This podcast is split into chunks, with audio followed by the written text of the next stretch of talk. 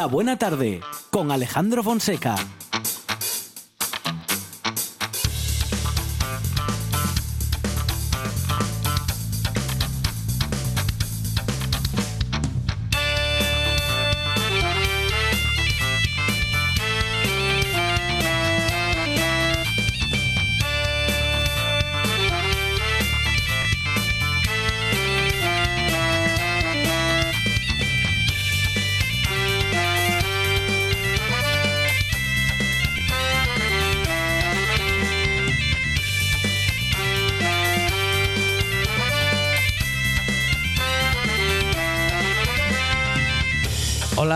Buenas tardes. Son las 4 y 7 minutos de la tarde y esta es la radio del Principado de Asturias.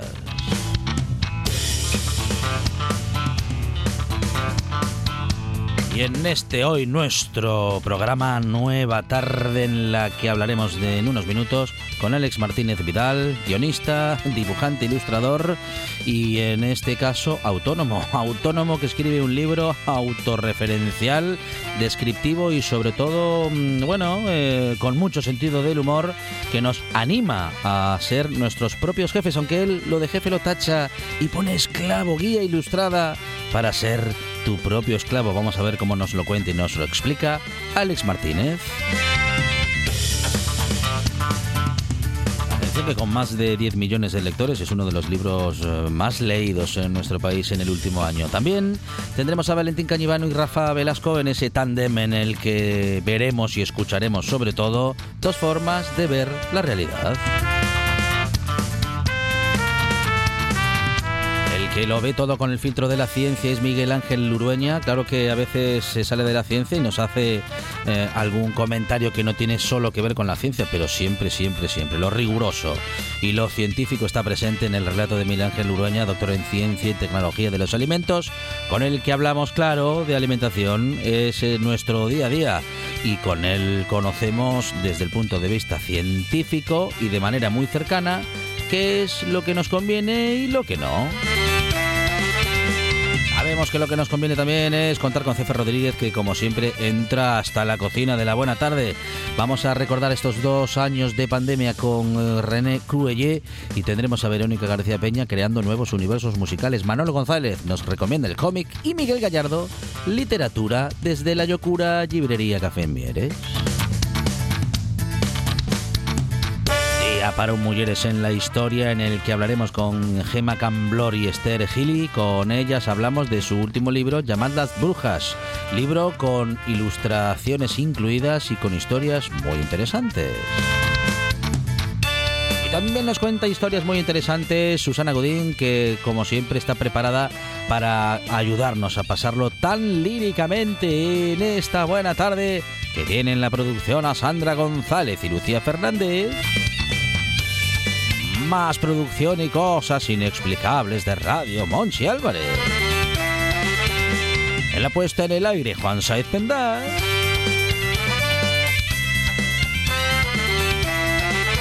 En la presentación, servidor Alejandro Fonseca, que estará contigo desde ya y hasta las 8 de la tarde, porque esto es la buena tarde y ya empezó.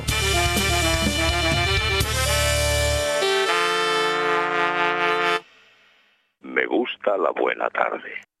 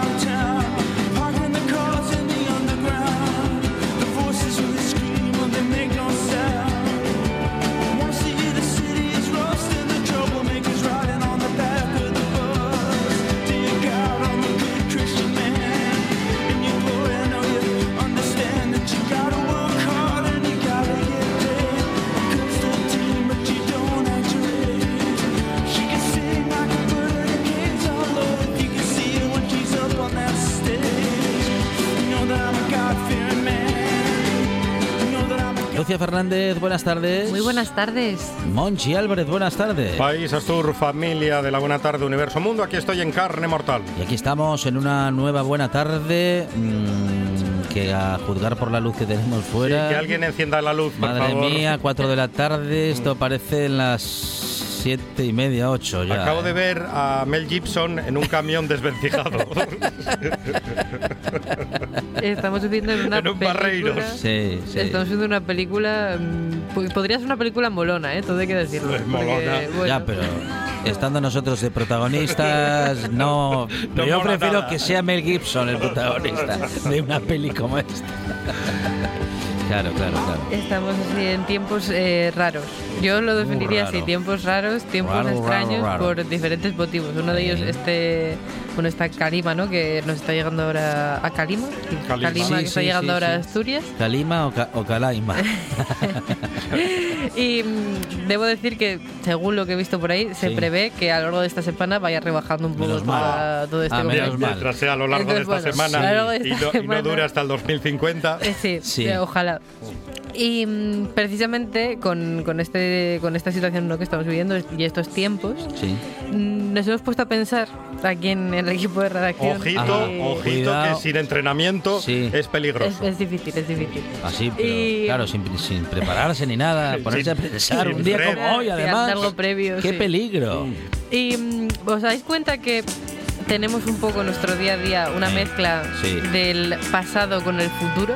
¿En, en qué sentido lo Por ejemplo, Sí. a nadie le extraña convivir con vinilos y con auriculares Bluetooth en el Ah, mismo es espacio-tiempo. Claro, claro, claro. Sí, Por sí, ejemplo, sí, sí, sí. Bueno, pues lavavajillas con escurreplatos.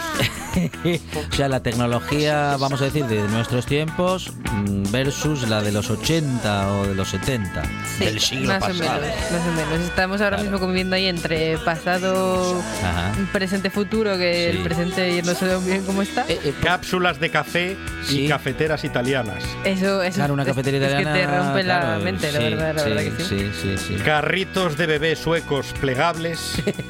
con, iba a decir carrito de paseo clásico, no, carruajes, porque esos son carruajes. Sí. ¿Cómo se guarda? ¿Cómo se llaman el, esos? El carrito de paseo, ¿Cómo, ese clásico. cómo se llaman esos tan, tan grandes? Ese, ese en el que usted está pensando que, pa- vamos, que no se puede meter en un, en un coche. Pero, y lo bonito Que es que sería son- bueno, dice Juan Saez carricoche, podría ser, sí, Sí, pero es que hay, pero- tiene un nombre que ahora no. Pero falta un, un pony tirando Pero de ese sí. carricoche. y, y- No, Capazo verdad- es. No, no, no. Los, No. ca- los carritos clásicos de paseo. No Sí. vamos a dar las marcas. Vale, Porque es una marca. Ah, es no, una la, marca. no la- no la vamos a dar. sí. Pero por favor, eso era revolucionario en 1858.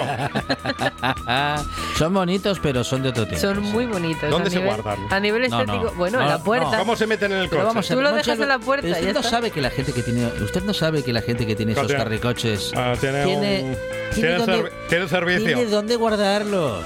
Ya. Claro, es gente que no tiene nada guardado en el horno. Son gentes. Tiene gente. donde guardar las cosas, en casa, Ya, ya, ya. eh, con salones grandes, con... Gente que no Deje, tiene nada guardado en el horno. no, hay- No, no siga que se. que- que Es estamos gente en la- que abre la puerta del baño y para llegar al váter Mm. tiene que dar como cinco pasos o seis. No me diga, ¿en serio? Claro.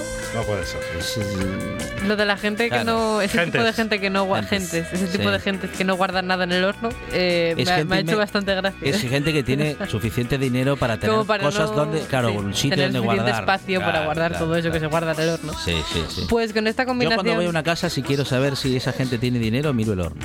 Sí, ¿no? Sí, Lo vas ahí a Antes investigar. que nada. Antes que ninguna otra Pero bueno, tampoco es que me interese mucho saber. ¡Bautista! ¿Dónde está el carruaje? Pues esta mezcla entre pasado y, mm, y futuro y, Sí, y presente es lo que hemos propuesto en redes sociales. tecnología. ¿Con qué estás ahora mismo conviviendo? Por o- ejemplo, o escuchar la radio con una radio de transistores es convivir con las dos tecnologías. Transistor Sí. con la cuerdecita para meterla en la muñeca. Claro, colgada de la Colgada muñeca. de la muñeca. Sí, sí, es sí. el transistor de toda la vida. Ahí con está. Sí. Unas pilas. Escuchar el partido del domingo con una radio transistor en la oreja, Sí, así. dándose un paseo ¿eh? Ahí está. por la calle. ¿Y cuál es aquella, aquel elemento, Sí. que objeto de co- cotidiano, electrodoméstico, que a vosotros os dicen hace 20 años, oye, Hey. Que, esto va a existir y que esto va a pasar y decís, no me lo creo. Y ahora lo tomáis como algo básico. Por ejemplo, la rumba. No hay escobas, La ya no hay escobas. ala. Ahora sirve Sí. para limpiar el suelo. El robot ese que... El robot que aspira que- las cosas de tu suelo, pues Sí.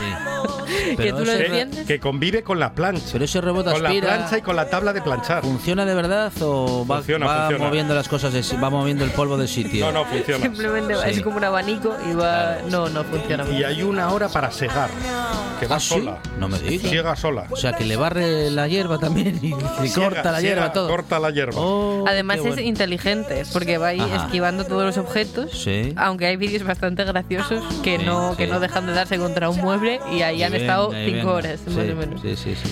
Y, mm, Ahora ese sitio, que, o queda, sea, ese sitio queda limpio. ese sitio queda muy limpio. Claro. Yo, por ejemplo, sería eso, la, la rumba o, el, o la máquina para limpiar el suelo Sí. sin que tengas que tú que hacer nada. Eso, si lo piensas en frío, Sí. es un poco, es, es raro, la verdad, es raro haber quitado las escobas por, por un utensilio así. ¿Qué más os ocurre? Así- Eh, yo las plataformas digitales, eh, sobre todo la- las de música, que son las que eh, a mí me ha emocionado el día que me presentaron un- e- esa esa mm, aplicación en la que usted puede escuchar cualquier canción siempre que usted sepa qué canción quiere escuchar. Sí, sí, sí. Claro, Y la freidora de, de aire. de repente freidora de aire. fre- ¿Cómo que freidora de Hay aire? freidoras Hay de freidora aire, de aire. ¿Ah, sí? que conviven con las yogurteras Pero eso no, pero eso es en la misma casa. pero una freidora de aire fríe una patata Eso, Eh, eso dice. y la patata queda igual. Eso dicen y eso nos va a explicar hoy eh, Miguel Ángel Lurueña. Ah, vale. Porque hoy hablamos con él de, de las freidoras de aire y cómo utilizar bien una freidora Lo de aire. comentaremos, lo comentaremos con él, lo comentaremos Las con él. criptomonedas Sí. con los céntimos de níquel, Sí, estaño, aluminio y cobre. También, también son tecnologías. Bueno, sí. Bueno, iba a decir que los euros y las pesetas, bueno, no. Hay, hay quien tiene pesetas todavía, pero mm, no, ahí ya no tenemos, ahí claro, ya no conviven, ya no conviven. La gente que utiliza, que esto está muy de moda Sí. ahora también, las gafas de realidad virtual para jugar a un juego. Ajá. Y tienes que ponerte las gafas de cristal porque si no, no ves. Sí, no, no.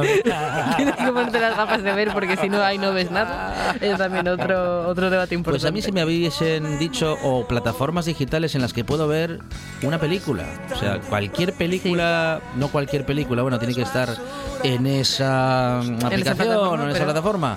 Pero de repente, efectivamente, encender la tele, conectarla a un aparato y, y poder decir, bueno, pues quiero ver Benur. Y poder verlo allí. A ver, Benur. eh, Porque No, ¿quién va a no, querer ver por- ¿Enterita? Por decir, por Ah. nombrar un clásico difícil de, vamos a decir, de conseguir. Creo que dura más, volver a empezar, dura más que Benur. No, no. Sí, Volver a sí. empezar dura dos horas diez ¿Dos horas diez y nada más? Benur dura No, no. tres horas y algo. Se te hace más larga, Monchi. pero Volver a empezar dura cinco días y medio. No, me- no, eso es que la, vio- la última vez la vio en, en Antena 3. Puede ser. bueno, pues ¿qué tecnologías conviven en tu vida? Que, bueno, que son de tiempos muy distintos. ¿Y qué tecnología cuando, bueno, en fin, hace muchos años, eh, te- pues en fin, no te habrías podido imaginar y hoy disfrutas cada día? Pues nos lo puedes contar en nuestras redes sociales, en Facebook, en Instagram y en Twitter. Lucía Fernández, Monchi Álvarez. Vamos a hablar ahora de una tecnología muy actual, la de los autónomos. Ah, eh, que son los nuevos esclavos. Sí, eh, eso al menos sugiere Alex Martínez, pero cuidado que el libro está escrito en clave positiva y también con mucha ironía. hustle.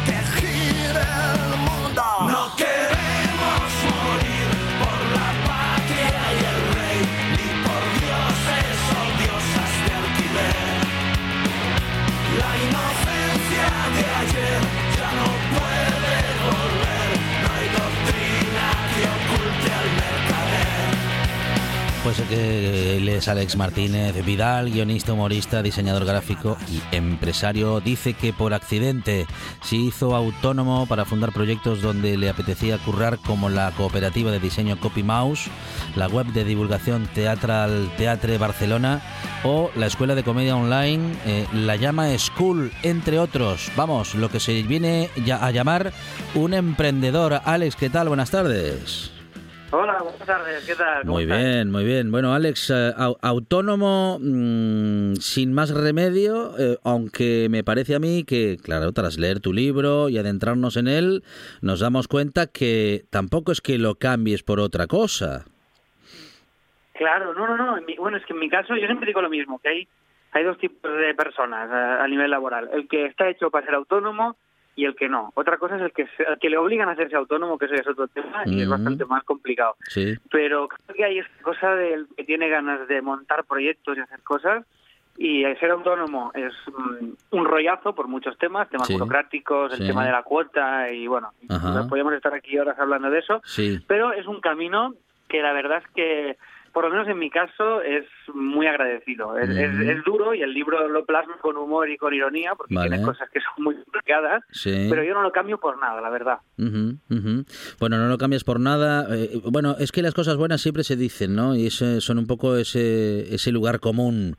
Eh, eres tu propio jefe y claro, tú ya comienzas el libro en la portada tachándolo de jefe y poniendo esclavo, eh, guía ilustrada para ser tu propio esclavo que no jefe. Eh, claro, es que al final mm, cuando cuando de tu trabajo depende eh, que vamos que vayas a cobrar a fin de mes o en la próxima semana mm, cambias tiempo libre por trabajo siempre y sin dudarlo Sí, bueno, eh, está en tu deber también el, el regular eso, sobre todo los primeros años de ser autónomo. Así que trabajas como un loco y no paras y no paras. Y claro, y esa cosa de si paras de trabajar, paras de cobrar. Entonces, esto puede llegar a un punto como enfermizo de, de no querer parar jamás, ¿no? Pero al final un poco la tesis del libro es que al final todos somos esclavos. Si no lo, si no lo eres de tu jefe, lo eres de ti mismo y si no lo eres del sistema y Mm. no te das cuenta ya estás con una hipoteca o Mm. tienes el alquiler o tienes no sé qué. Pero mira, formar parte de este mundo y, y- y por, por, por suerte o por desgracia implica tener que cotizar, tener que facturar y tener que estar ahí. Con lo cual al final es un poco la tesis de del libro, ¿no? Es, oye, ya que vamos a ser nuestro, ya que ya que vamos a estar esclavizados por el sistema, sí vamos a hacer cosas chulas y a tomárnoslo con sentido del humor y a, y a disfrutarlo, ¿no? Bueno, a ver, falsos mitos, eh, porque esto siempre me, siempre me interesa, digo, porque, mm, como decía yo hace un momento, mm, nos cuentan, a veces nos cuentan solamente lo bueno, eh, y, y- y, bueno, y otras veces también nos cuentan solamente lo malo, ¿no? Eh, según de lo que nos quieran convencer. Bueno, tú nos quieres, con- nos, nos quieres convencer, o en cualquier caso, nos quieres transmitir un mensaje positivo respecto de esto de ser autónomo, eh, pero claro, no pintándolo color de rosa, porque, eh, bueno, en el mundo prácticamente nada lo es, salvo las películas de Disney y ahora ya ni siquiera eso. Eh, pero nos, eso, nos sí. adentramos en los falsos mitos. A ver, la vida del autónomo es muy inestable. Claro, esto hay mucha gente que lo dice, gente que tiene un, curro estable y dice, claro, es que yo no quiero ser autónomo porque hay mucha estabilidad eh, en, en mi vida y claro, si no, si, si no eres autónomo no sabes cuánto cobrarás y tal. Y claro, la, esto te lo compró hace 20 años. Claro. Porque tú tenías con cualquier trabajo y te podías pasar toda la vida en la misma empresa y jubilarte ahí. Hoy en día, mm, lo que yo defiendo, mi manera de verlo, Sí. es que si tú eres un asalariado, eres un autónomo con un único cliente, que es tu jefe, al final. Y entonces, al final, creo que la paradoja es que, a pesar de que el trabajo fijo te puede dar una sensación de estabilidad, porque cada mes cobras lo mismo, tienes un horario y no tienes que preocuparte de que vengan clientes, al final eso es más inestable, porque si te despiden, por desgracia, pues te quedas sin nada. En cambio, si eres autónomo, puedes buscarte, darte una cosilla, cuatro o cinco cosillas que te den algo cada mes y con eso pues tienes un poquito más de equilibrio, porque si te falla una, todavía te quedan cuatro. Bueno, eh, de modo que la vida de un autónomo es tan inestable, co- eh, bueno, según lo que dices, ¿no? Com- Como la de un asalariado, como la de una persona que trabaja en relación de dependencia. Correcto, correcto. Bueno, lo que afirmo de hecho es que la del autónomo es más estable, Ajá. a pesar de parecerlo menos. Es menos constante porque igual un mes facturas el doble que el anterior y siempre tienes que estar conectado Sí. al trabajo, te tiene que gustar. Si tú lo que quieres es desconectar a las seis de la tarde Sí. y no volver a pensar en el trabajo hasta el día siguiente, no es un buen camino.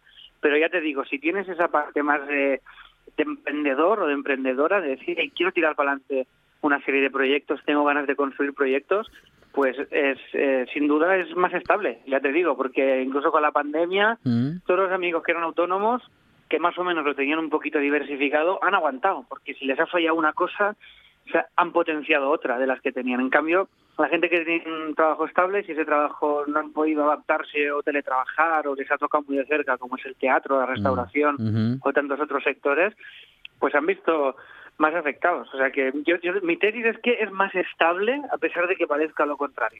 ¿sabes? Y lo Esta de- es un poco la, mi teoría. Y lo de nunca desconectar, Sí, esto es verdad. sí. Esto no puedo desmentir porque esto es verdad. O sea, falso, bueno, dice falso, conectado- dice, nunca desconectáis. Dice, llevo una hora intentando desmentir este punto, dices, pero es domingo y estoy escribiendo estas líneas, así que lo dejamos como está. Sí, así que mejor me callo, eso es. No, no, aquí sí que es verdad que hay un punto de que estás, el tópico este de que tu pasión es tu curro, ya no es tanto por el tema de facturar o cobrar, sino que si te gustan los proyectos en los que estás metido, llega un punto que casi casi te diría que no es, o se asocia a trabajar a sufrir, ¿no? A estar haciendo algo que no te gusta. he intentado en mi caso, que casi todo lo que hago tiene muchas cosas que no me gustan, pero la mayoría sí. Entonces, siempre como ese proyecto es tuyo y te lo quieres con locura, porque lo has mimado tú, lo estás haciendo tú, pues es inevitable estar pensando todo el día en eso. No es el proyecto de otro al que tú dedicas unas horas a cambio de dinero, sino que es tu proyecto y va más allá de un tema de remuneración. Hay un vínculo casi, casi romántico con él. Entonces eh, estás permanentemente conectado mentalmente, aunque estés de vacaciones, aunque estés en el cine, aunque estés tomando algo, siempre hay como una subcarpeta en tu cabeza que está ahí pensando en el, en el siguiente pasito que darás y eso te tiene que gustar. A mí esto me, me, me- me funciona y ahora ya te digo, habrá otra gente que estará hecha de otra pasta y que Sí. es muy lícito, ¿eh? Ojo, con esto no estoy diciendo que todo el mundo tenga que ser así, porque hay gente que me estará escuchando que diga, claro, mira, es que yo no quiero esto, esto es explotación y yo quiero vivir la vida. Sí, sí, claro, esto va a maneras de ser y a caracteres, que en este caso va con el mío y esto, lo digo al principio del libro también, ¿eh? que para ser autónomo hay que cumplir una serie de características y si no las cumples, pues mejor no te metas porque vas a sufrir. Es decir, que no es un camino para todo el mundo, igual que el ser asalariado tampoco lo sería. Hay, bueno, como acabas de decir, ni todo el mundo es, eh, digamos, está preparado para ser autónomo, o, pues, ni, ni cualquiera lo está para ser asalariado. Eh, hay, bueno, pues en fin, diferentes perfiles, ¿no? Diferentes modos de ver Claro. la vida y de ver el trabajo eh, y de ver, pues, cómo, cómo organizarse. Hay quienes, como dices, ¿no? Hay quienes pueden elegir, hay quienes no pueden elegir y tienen que pues asumir una situación determinada, pero si se puede elegir, Alex, ¿qué tenemos que tener en cuenta para saber si somos de unos u otros? Si som- si estamos hechos de una pasta más de emprendedora y más para es, adentrarnos en las profundas eh, aguas del- de los autónomos o, bueno o cómo podemos averiguar si estamos hechos de otra pasta y pues es mejor buscarnos un trabajo en el que nos paguen cada 30 días con suerte Pues mira, yo creo que hay una cosa imprescindible que es el tema de la autoridad. Es decir, si tú la toleras o no. ¿Sabes? La autoridad me refiero a un jefe o una jefa Sí. o a alguien que algo muy no, no- no- una autoridad no me refiero a, a una autoridad una autoridad severa sino simplemente que alguien te que alguien te diga cómo tienes que hacer las cosas o tienes que estar a unas horas o tú eh, haces algo que está bien o que tú consideras que está bien y viene alguien y te dice no esto no esto cámbialo esto por aquí esto por allá evidentemente todos tenemos que aprender y nadie lo hace todo perfecto. No me refiero a creer que lo haces todo bien, sino a que este punto de no tolerar demasiado la autoridad, que en mi caso lo tengo, en mi caso nunca he tolerado que me digan a tal hora o esto, hazlo así o esto hazlo así, o sobre todo que veo una cosa de una manera y me vienen y me dicen que eso tiene que ser de otra, pero yo creo que la que me dicen es peor y no lo puedes discutir, lo tienes que asumir porque es tu jefe o tu jefa, pues ese es un punto número uno para mí importantísimo, el tener este punto de, de- alergia a la autoridad, lo podríamos llamar. El segundo punto para mí es el tema de las decisiones. O sea, hay gente que no está muy cómoda tomando decisiones y si quieres eh, ser autónomo o autónoma, te tiene que gustar tomar decisiones. O sea, tiene, tiene que formar parte de tu vida, no tener miedo a, a decidir si esto va a ser así, si esto va a ser así. Y esto es algo que hay, hay, hay perfiles, hay un tipo de gente que prefiere pues que esas decisiones importantes o significativas no tomarlas, y otra gente que sí. Y insisto, ¿eh? ambas mm, opciones son súper lícitas. Esto va en cada uno lo que, lo, que, lo que tenga en su ADN y lo que quiera con su vida. Después el tema de hacer muchas cosas diferentes. Sí. Eh, la gracia de ser autónomo es este multitasking, ¿no? Que tú puedes hacer pues en mis proyectos yo puedo hacer el diseño, puedo redactar un texto, puedo hacer una campaña de publicidad, o puedo hacer una web, o puedo decidir una estrategia comercial determinada o lo que sea. Y el hecho de ir cambiando de actividad es una cosa que para el ADN del autónomo es bastante imprescindible y a, a mí me da la vida el hecho de cambiar de actividad, porque si yo hiciera cada día lo mismo, por, insisto una vez más, por mi manera de ser, pues me aburriría. Entonces, si te va la marcha y te va el cambio decir ahora hago esto, ahora no, pues si llevara un barco, pues ahora llevo el timón, pero luego bajo y aprieto un tornillo del motor y luego, bueno, pues estar en todos los lados y en ninguno a la vez, creo que es otra característica también importante. Después cierto es- espíritu ahí emprendedor, creo que también es importante, el hecho de que te guste crear proyectos, o sea, no solo el, el, el ya te digo, el, el estar ahí en un horario laboral más convencional, sino decir, hey, tengo una idea de un proyecto y tengo ganas de construirlo, de hacerlo realidad, de hacer que pase.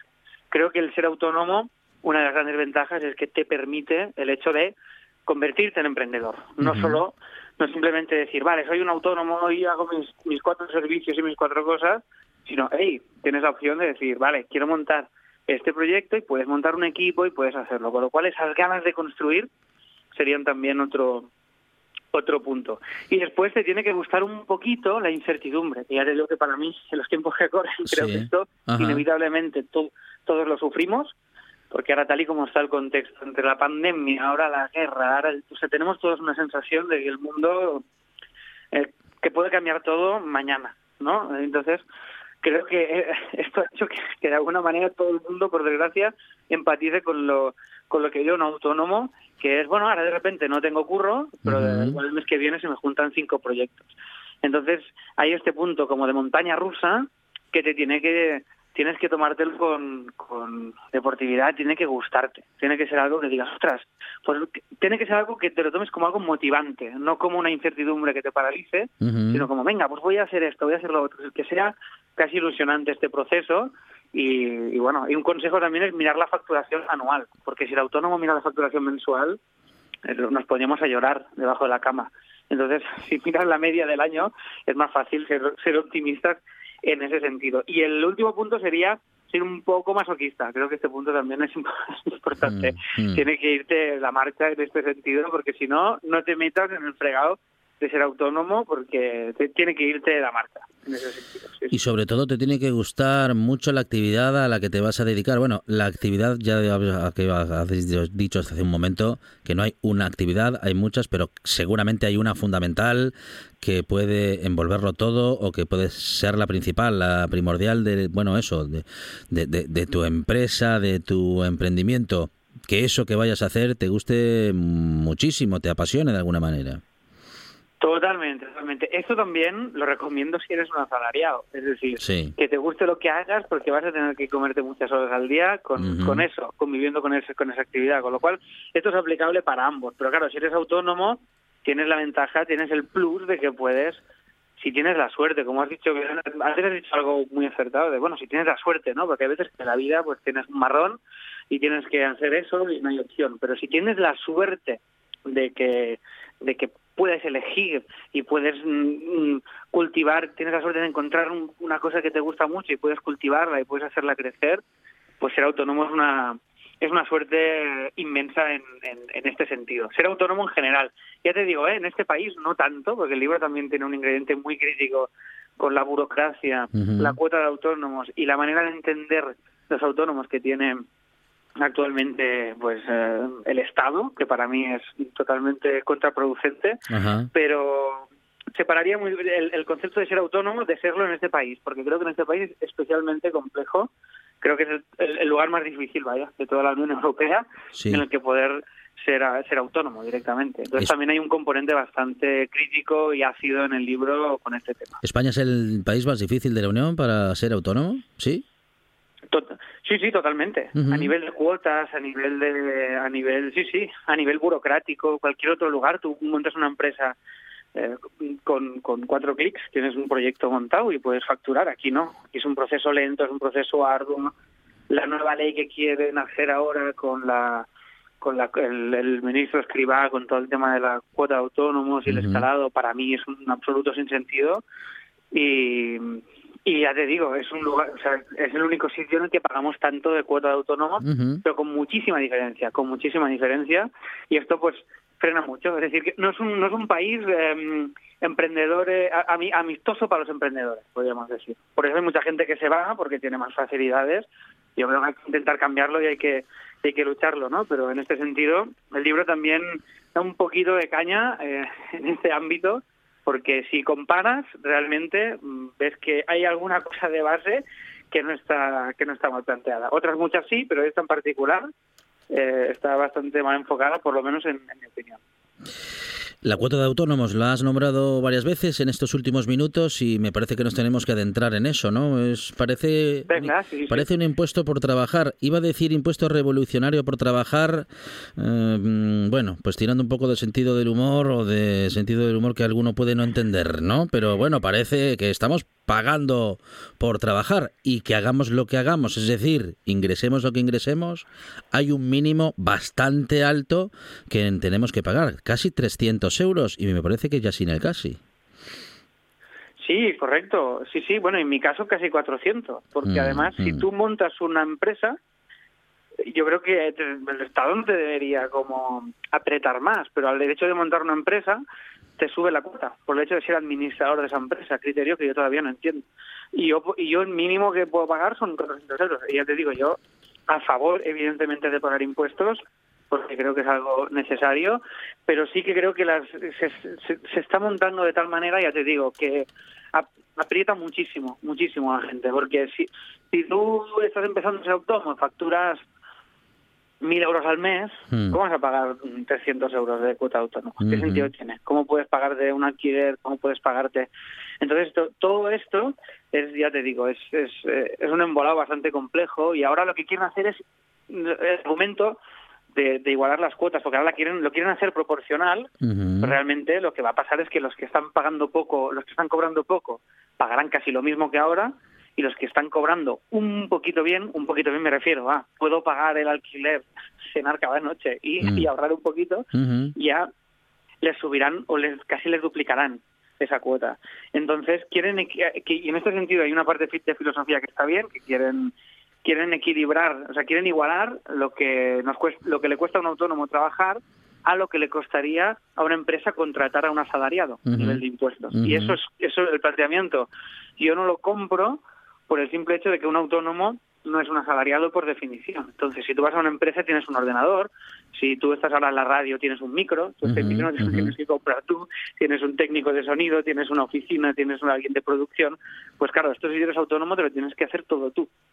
Entonces, y, eh, si eres asalariado tienes vacaciones, si eres autónomo no, tienes una serie de condiciones y si eres autónomo no, con lo cual igualar solo sin tener en cuenta la, la, la foto general, a mí me parece una perspectiva injusta sobre, sobre el asunto, ya te digo. Bueno, y ahora de hecho hay unas movilizaciones mm, brutales que tendrán lugar en diferentes ciudades de España el 24 de este mismo mes, que estamos, de marzo, que es de un movimiento que se llama Lucha Autónoma, que está saliendo en todos los medios, que son una gente auto- una serie de autónomos que se han reunido y bueno, y tienen com- comunidades de más de- en Telegram, Instagram de más de 70.000 personas y, y la gente está ya que no puede más. Y menos después de una pandemia que dices déjanos descansar un poco sabes los pocos que han resistido de repente pues venga a subir otra vez las cuotas y apretar y apretar más. Entonces yo creo que es, esa dirección apretar en esa dirección no sé no sé si es un buen camino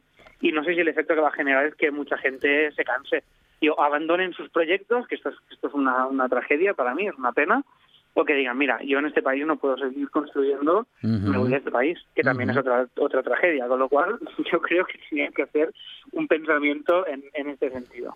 Pero bueno Bueno, a, A ver, ver qué pasa. A ver, a ver qué pasa. Estaremos pendientes. Seguro que lo contaremos en esta buena tarde porque pues nos gusta hablar también de, de ese tipo de cambios y que todos tengamos claro pues eh, hacia hacia dónde vamos. ¿Y tú lo tienes claro, mm, Alex? ¿Hacia dónde vamos en nuestro país? Uf, qué pregunta. No tengo, no tengo ni idea. Espero que hacia un país más, más que, que potencie más la igualdad de oportunidades, como se está intentando hacer. Y espero que vayamos hacia ahí y espero que hacia un, un país que, entienda, hablo de la parte que me toca, pero que entienda que, que los emprendedores necesitan facilidades y necesitan que no, no ir ahogados todo el día. Y yo creo que en este sentido deberíamos ir hacia ahí. ¿Hacia dónde iremos? No lo sé. Ahora mismo, como la foto general, no de, no de nuestro país, sino del mundo, es bastante gris entre la pandemia y la guerra y todo lo que estamos viviendo. Pero bueno, yo soy optimista, yo siempre he sido optimista y sigo siéndolo porque tampoco nos queda otra, pero espero que vayamos hacia un lugar más justo, más ecológico, más verde y en el que, ya te digo, igualdad de oportunidades y conciencia conciencia global. Creo que también hay mucho trabajo que hacer en este sentido, que esto ya es otra faceta mía personal, pero creo que es importante también entender que estamos en un lugar con recursos finitos y que esto hay que mimarlo y cuidarlo entre todos porque sin esto no, no podemos avanzar y no hay demasiado futuro, la verdad.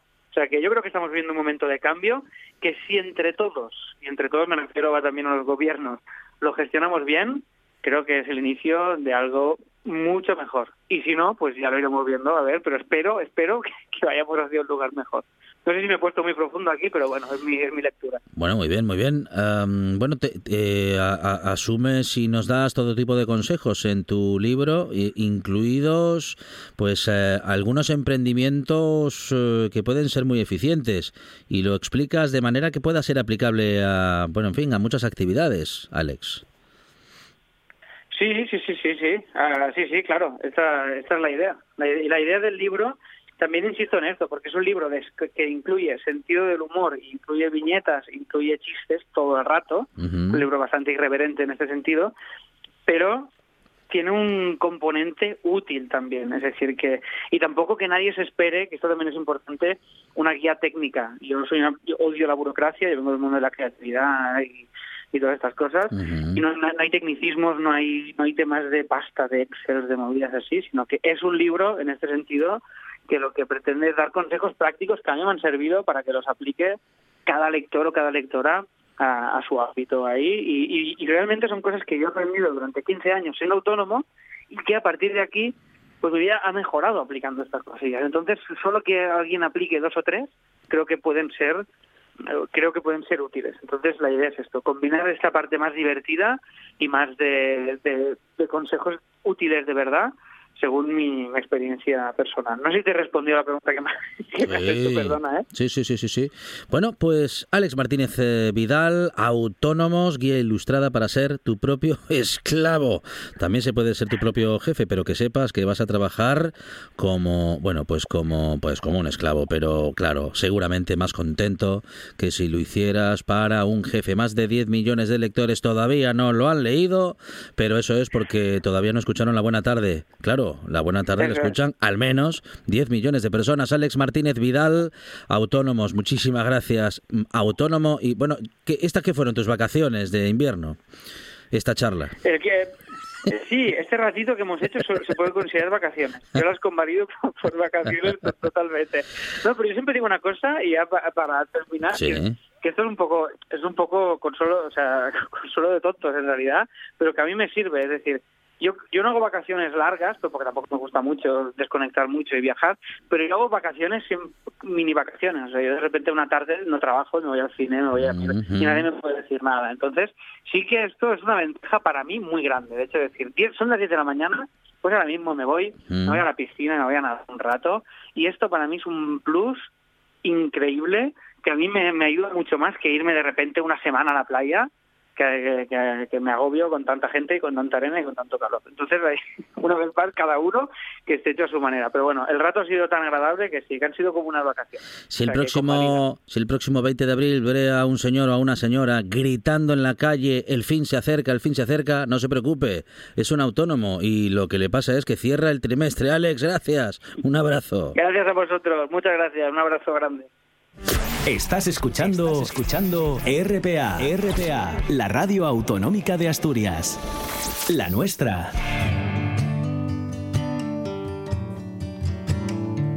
La buena tarde con Alejandro Fonseca.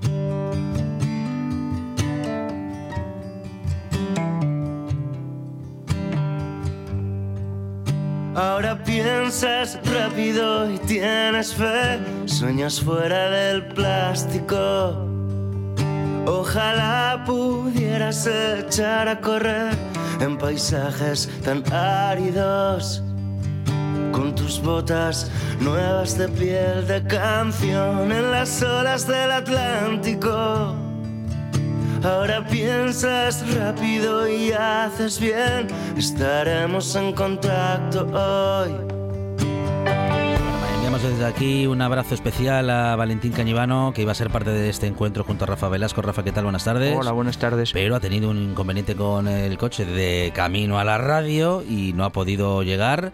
Que llegue rápido la grúa, Valentín, y bueno, en fin, que te puedas resguardar dentro del coche o en alguna parte con este tiempo que hace en este en estos minutos. Fuerte abrazo Valentín y Rafa. Nos tenemos que adentrar en los pues en los temas de actualidad. Hablamos del precio de la gasolina y de la especulación. Claro, el precio de la gasolina sabemos que está muy alto, pero no sabemos si se debe a lo que dicen que se debe, Rafa? Bueno, primero un abrazo también para Valentín. No es el mejor día hoy para tener ningún accidente en ningún lado, ¿no? Eh, sí, claro, o sea, la gasolina llevaba subiendo tiempo, no, no ha subido eh, solo después del 24 de febrero, que es lo que ahora más o menos lo justifica todo, lo explica todo, explicará parte, pero no todo, ¿no? Eh, y yo creo que más bien a veces me da la impresión de que tiene que ver con que esas oligarquías que controlan los sectores energéticos que también existen en España y, y en casi todo el mundo aprovechan cualquier ocasión para aumentar sus, sus índices de, de ganancia, ¿no? y después resulta curioso que la solución que se plantea siempre es rebajar la parte impositiva de, del precio, que no digo yo que no tenga eh, por qué estar mal, pero jamás se plantea rebajar los beneficios que sacan los dueños de esas compañías. ¿no?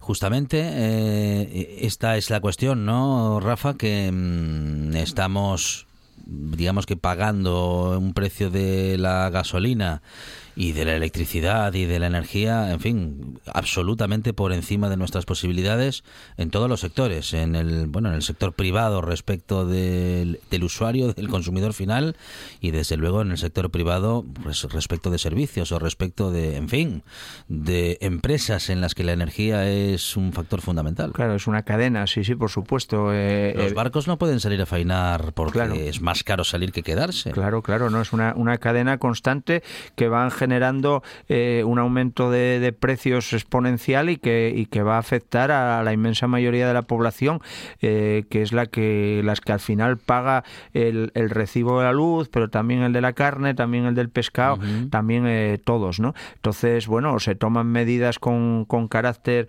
urgente que deberían pasar, bueno, pues mm, por aminorar el coste en su momento eh, inicial, pero sobre todo por generar un, un tema de, de soberanía energética que nos permite no estar al, al albur de, de- de la dependencia de, de cualquier conflicto que pueda existir. Y mm, a veces me resulta curioso que haya gente que diga, bueno, pues hay que bajar un grado la temperatura de la calefacción o cosas así, como una solución mágica y son los mismos que pues nos han privado del carbón, han impuesto el impuesto al sol o todas aquellas medidas que podían haber hecho eh, que la energía en España en concreto fuera más barata y fuéramos autosuficientes, porque el sol que tiene España es, es como el petróleo para Arabia Saudí, ¿no?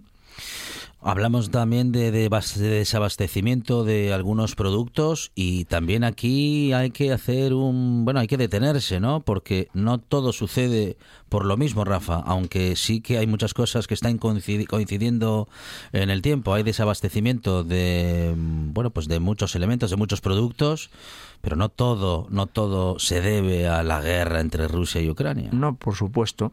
Eh, hay una psicosis que en parte es entendible después de dos años de pandemia y ahora con un, conflicto bélico como, como este de tal magnitud, es normal que, que mucha gente tenga la psicosis, ¿no? Y en España seguimos con el recuerdo del 36, las hambrunas, y eso sigue estando ahí en el subconsciente, ¿no?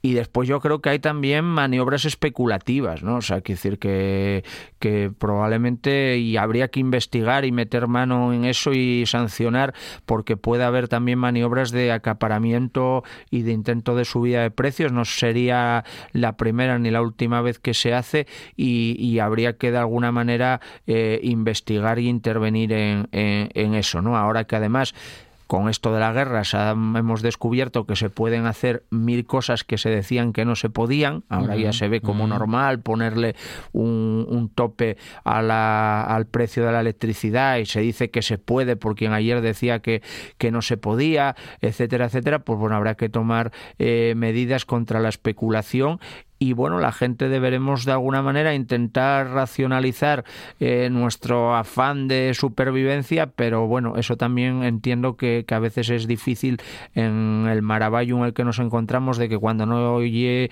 una desgracia y otra, ¿no? Y estamos también con eh, bueno la carga de impuestos que sabemos que tienen los carburantes, pero que cuando suceden este tipo de cuestiones de que se nos va a las nubes el precio de los mismos, pues atendemos a esta cuestión, ¿no? Eh, prácticamente la mitad de lo que pagamos por cada litro de gasoil o de gasolina son impuestos, Rafa.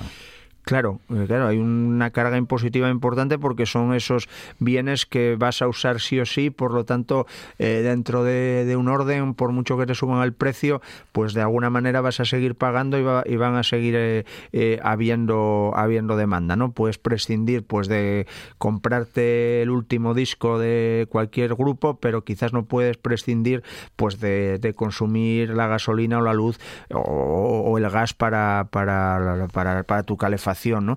Entonces, hombre, sí que habría que ir, y yo soy partidario siempre de reducir los impuestos indirectos, que son aquellos que graban al consumo eh, fundamentalmente a las clases menos desfavorecidas, porque gasta, gasta igual en gasolina básicamente un vecino de Pumarín que un vecino de Beverly Hills, por decirlo eh, de alguna manera, ¿no? Y por lo tanto no deberían pagar, pagar los mismos impuestos, entonces esos impuestos que son indirectos deberían ir a, a reducirse. Lo que pasa que, claro, si a la par lo que estamos diciendo es que hay que ayudar a no sé qué sectores con dinero, que después va a haber gente que va a quedar en el paro, al que habrá que seguir pagándole el paro, que habrá que seguir cubriendo la sanidad y demás, habrá que decir de dónde se saca ese dinero y probablemente lo que habría que aprovechar es para una reforma fiscal que haga que paguen más los que más tienen y que no se beneficien de esta crisis eh, esos mismos sectores, porque todo da la impresión de que cuando a ciertos sectores presionan se les acaba bonificando, se les acaba mm. dando dinero, mm. pero mm, cuando vienen las vacas gordas, pues ya no se bajan eh, de su situación y mantienen esos privilegios. Los bancos, por ejemplo. Los bancos, por ejemplo, que nos están acribillando a comisiones por, por servicios que ya no nos prestan, ¿no? Ahora todo el mundo tiene un cajero de banco en su casa eh, Y, y, aún así te siguen cobrando comisiones desde si vas con una comunidad de propietarios a cambiar el presidente eh, te cobran, si vas a... Bueno, voy a poner una anécdota de tipo profesional que me pasó a mí el otro día. Intervine en una compraventa representando a unos a unos clientes, eh, nos pagaron con, un cheque del mismo banco donde mis clientes tenían la cuenta y a los y por lo tanto a quien le dieron el préstamo les cobraron sus comisiones, nosotros ingresamos ese mismo cheque en ese mismo banco y nos cobraron la comisión. El dinero nunca se movió del banco. Y a las dos partes nos cobraron la, comisión y claro, quien ha cogido la hipoteca seguirá pagando sus intereses y, y demás. Y a mis clientes que han ingresado un dinero, pues no les pagan un duro porque hoy no te pagan por un depósito prácticamente nada o, nada, ¿no? Si te, cobran comisiones por mantenerlo allí. Esta es la realidad en la que estamos viviendo, por no decir que no han devuelto todo aquello que se les dio en el 2008, ¿no? Que así es, efectivamente. Eh, el rescate, mm, seguimos sin saber nada sobre esos miles de millones de euros. Seguimos sin, sin saber nada.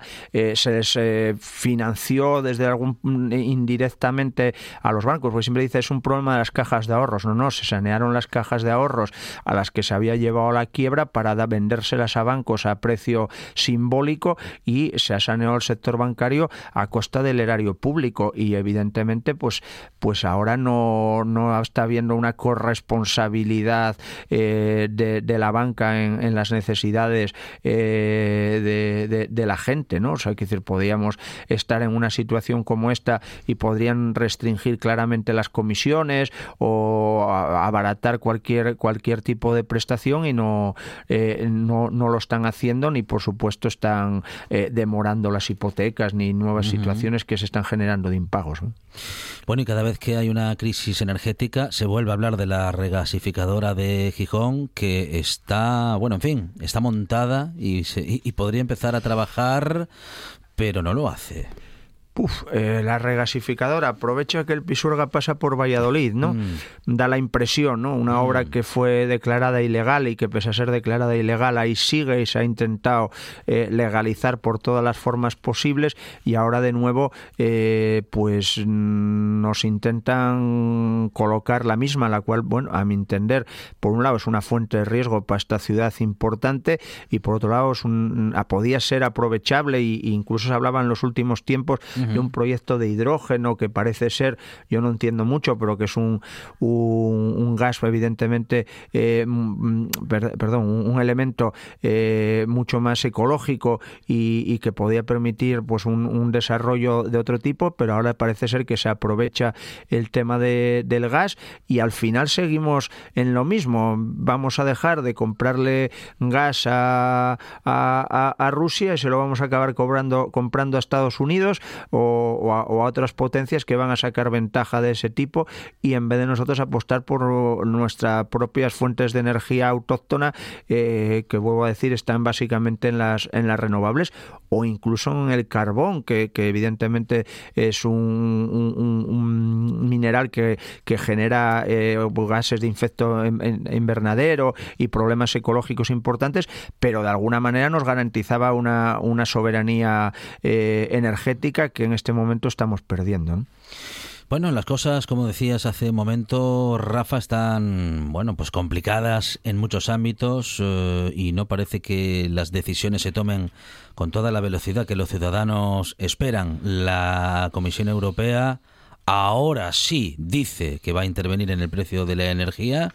Seguimos esperando, pero bueno, al menos se han pronunciado.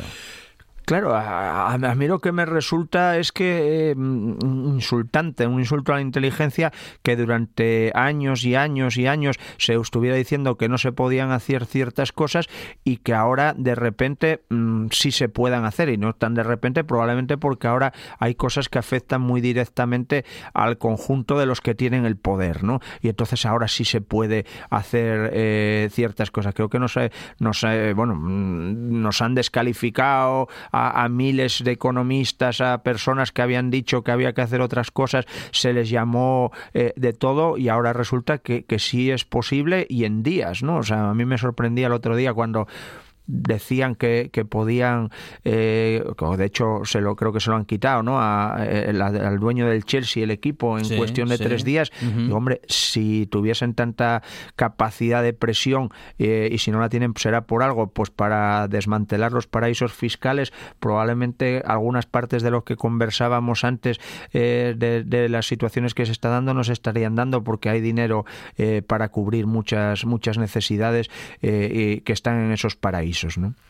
Rafa Velasco y los temas de actualidad que hoy hemos podido comentar pues eh, a todo ritmo, eh, con él muchas cuestiones en las que no ha dudado en dar su opinión y pensar en voz alta. Rafa, muchísimas gracias. Gracias a vosotros siempre por atendernos. Noticias en RPA, tras lo cual esta buena tarde sigue. Vamos a hablar de alimentación, de ciencia y de cocina. Para el póster de la nueva estrella.